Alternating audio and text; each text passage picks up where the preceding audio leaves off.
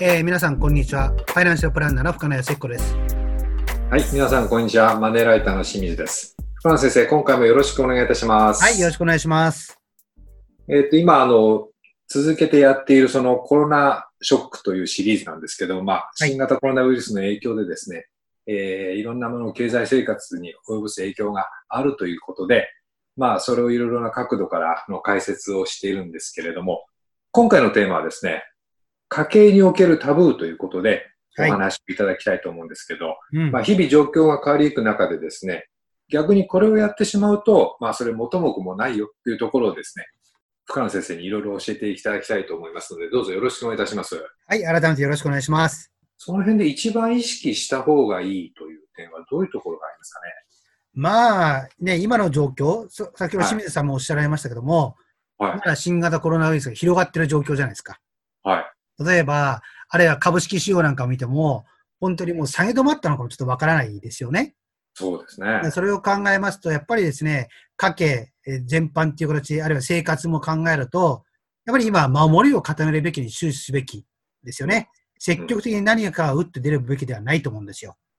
そこをまずですね、考えなきゃいけないっていうこと。まだそれともにですね、まあこの新型コロナの影響がですね、まあどこまで今後広がっていき、どの程度経済がに影響があるのか。それを考えるとですね、まあ、先ほど守りに徹すべきと言って言いましたけども、私たちの生活にどの程度影響があるのかっていうのは本当に未知数なんですよ。はい。だから私は個人的にはですね、まあ、少し報道も出てますけども、まあ少なくともリーマンショックの後と同じようなことが来る。はい、例えば、派遣の社員の人は雇い止めであったり、はい、あるいはこの年度末のところでですね、えー、残念ながらですね、派遣契約がですね、切られてしまったりとか。はい。じゃあですね、派遣社員の方とか影響がないのかっていうと、多分正社員の方なども、残念ながら今年来、来期の春闘は、予想よりも賃上げ率は低くなってるし、はい、多分今後ですね、ボーナスの減少、あるいは場合によっては企業がリストラっていうこともあり得ると思うんですよ。はい。まあ、これら全て実はリーマンショックの後に起こったことが、再び起こるんじゃないかっていう形なので、とりあえずですね、新たなことに動くよりも、まずはですね、守りを固めて、落ち着いてから動くっても遅くはないっていうことをまずちょっと言いたいですよね。その今、あの、深野先生がおっしゃったその守りを固める、あるいはその前におっしゃったその新しいことはまあ控え、まあ新しいその行動っていうんですかね、アクションが控えるというようなお話ありましたけれど、うん、具体的にどのようなまあ行動を指すというふうに考えればいいでしょうか？まあ、今回のコロナショックのシリーズのところでですね、まあ、家計をどうするのかっていうところもちょっとお話しましたけども、はい。まあ、家計に関して言うと、まあ、不要不急以外の支出はなるべく抑えて、まあ、節約をするということ。うん。あるいは、まあ、言い換えればですね、まあ、家計がうまく回ってる人ほど、現状の支出パターンを大幅に変えないで、いわゆる現状維持ですよね。それで守っていくことが重要だと思うんですよ。うん、で、今後ですね、まあ、それこそ雇用がどうなる。あるいは、それ収入がどう変化することだったら、それま予測がつかない。はい。まあ、多分唯一言えるのが減る可能性が高いだろうなっていうことが考えられると思うんですよ。はい。まあ、それを考えると、やっぱり新たなですね、借金。はい。これはやっぱりですね、ですね、控えていただきたいですよね。うん。まず控えるっていうのはですね、ちょっと強く言うんだったらですね、ぜひそれはやめていただきたい。なるほど。まあ、ただしですね、一方でですね、マイホームの購入。はい。あるいはリフォームなどを考えている人もいると思うんですよ。はい。本来であれば、まあ、ローンを組んで行うのは控えるべきですけども、すでに、まあ、まあ、例えばマイホームなんかもう契約しちゃって、ローンを組むだけっていうことを考えるんだったら、そのローンの組み方なんかもどうするかを考えるべきですよね。なるほど。うん、特にですね、えー、マイホームの住宅ローンなんかの場合だったら、ボーナスがちょっとどうなるかわからないので、やっぱりボーナス併用で住宅ローンを組むっていうのは、これはやっぱりですね、控えるべきですよね。はい。それとあとですね、えー、今はですね、金融機関もオーバーローンともあり得るじゃないですか。ありますね。まあそういうような形でのですね、借り入れっていうのもぜひ控えたいですよね。はい。ですからですね、基本的には住宅ローンを組む場合にはですね、不動産業者だけじゃなくて、はい、セカンドオピニオンみたいな人にですね、大丈夫なのかどうかっていうのを判断するぐらい、それぐらいの慎重さっていうのは必要になると思うんですよ。うんうんうん、あるいは、まあ、車の買い替えなんかも考えてる人なんかも、ローン組んでのですね、借り入れっていうのはですね、控えていただきたい。で現金購入なら OK ということですね。はい、よくですね、資産運用でですね、借り入れをすることをレバレッジをかけるっていうじゃないですか。はい。自分の持ってる投資額以上でお金借り入れをして、投資をすることをレバレッジをかけるって言うんですけども、実は家計においてもですね、えー、ローンを組むってことは、レバレッジをかけるところ同じことなんですよ。うんうんうん。うん。それを考えると、やっぱりですね、えー、まあ変革期、あるいはショックがあるときっていうのは、レバレッジをかけるっていうのが一番怖いことですから。はい。それを考えるのであれば、家計においてはですね、そのローンを組むっていうことがですね、できる限り控えていただきたいっていうのが、私は特に言いたいことですよね。あの今あの、住宅ローンとかあの、まあ、車の購入のお話出ましたけれど、うん、まあ、すでにそのマイホームとかその車のローンを抱えている人がですね、繰り上げ返済をしてですね、利息を、その支払い利息をその抑えようというようなことも、まあ、できたらやめて、現金持っていた方がいいっていうことにもなりそうですかね。そうですね。これはもちろん余裕がある人だったらね、やっていいと思うんですけども、うん、えー、例えば今年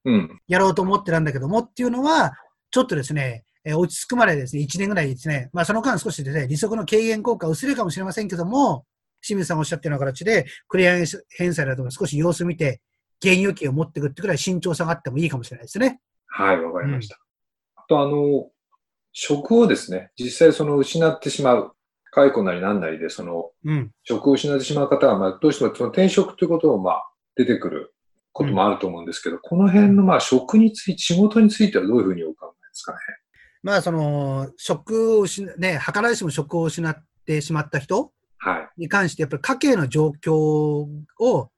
鑑みて行動すべきだと思うんですね。はい。うん。もちろんですね、解雇とかですね、なった場合にはですね、すぐですね、失業給付がもらえますけども、もうそれぞれ金が決まってるじゃないですか。はい。でそれを考えるのであれば、やっぱりすぐ働いてですね、家計をですね、助けなきゃいけないってもんだったら、それはやっぱりすぐ職を見つけるべきだと思うんですよ。はい。でも一方では少しですね、家計に余裕がある人であれば、私は少しですね、慌てて転職せずに、自分自身を見直してみるっていう時間があってもいいと思ってるんですよ。まあ、なぜそんなことを言うかっていうと、ちょっと最近は下火になってるかもしれない。いわゆる人生100年時代なんて言われてるじゃないですか。ね、それを考えると、やっぱりですね、我々はこれからですね、働く時間っていうのは長くなると思うんですよね。まあ、それを考えてしまいますとですね、まあ、転職っていうのはですね、やっぱり自分が自信がある人であればですね、何度もできるでしょうけども、で一般的な人であれば、一度やくらいだと思うんですよ。はい。そうするとやっぱり慌ててですね、基本的に仕事を選んでしまいますと、やっぱり場合によっては長続きしないっていうケースもあり得るじゃないですか。はい。それを考えるのであれば、しっかり自分自身を見直して、転職活動をしてもらいたいなっていう気がします。まあ、ただしですね、えー、なんとなく嫌だからとか、えー、そういう転職をするための明確な理由がないのだったら、今はちょっと若干ですね、動く時期ではないのかもしれませんよね。そうですね。うん、やっぱり新型コロナの影響でですね、企業も人員をですね、どうするかってやっぱり考えざるを得ないと思うんですよ。はい。まあですね、それこそこの新型コロナが起こる前までは、人手不足って言われたじゃないですか。言われてました。で、転職なんかもですね、今までよりもですね、転職できる年齢が上がってきたのか。はい。まあ、ある面では転職にはですね、いい状況でしたけども、残念ながらちょっと今回新型コロナショックの影響で、うん、一時その転職環境も変わるかもしれませんので、はい。ちょっとやっぱりですね、慌てて動くっていうことだけはちょっと慎んでいただきたいなっていう気がしますよね。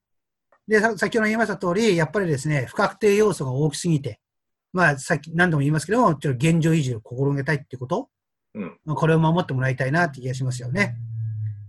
で、やっぱりあと何度も言うようですけども、とにかくですね、生活費を補うための借金だけ。うん。これやっぱり自転車操業になってしまいますんでね。はい。これあたりだけはですね、手を出さないことっていうのは重要だと思います。はい。はい、わかりました。あの、今回その家計のタブーみたいなところをお伺いしたんですけれども、基本的には守りを固める。例えばその大きい支出ですね。住宅ローンを組むとか、車の購入とか、そういうことはその一旦ちょっと控えてもらって、家計をですね、えー、守る方にシフトしてもらった方がいいのではないか。それからもちろんその安易にですね、キャッシングとかカードローンを組むようなことは絶対避けていただきたい。仕事に関してもその無理にですね、焦って行動するよりは一度立ち止まって考える時間も必要じゃないかというところが大事だと思います。深野先生、今回もどうぞありがとうございました。はい、どうもありがとうございました。で、現在ですね、2020年の家計防衛ということで、リスナーの皆さんからですね、お金の悩みを募集しております。えー、当番組の説明欄にあるあの応募フォームからですね、ご応募いただければと思いますので、どうぞよろしくお願いいたします。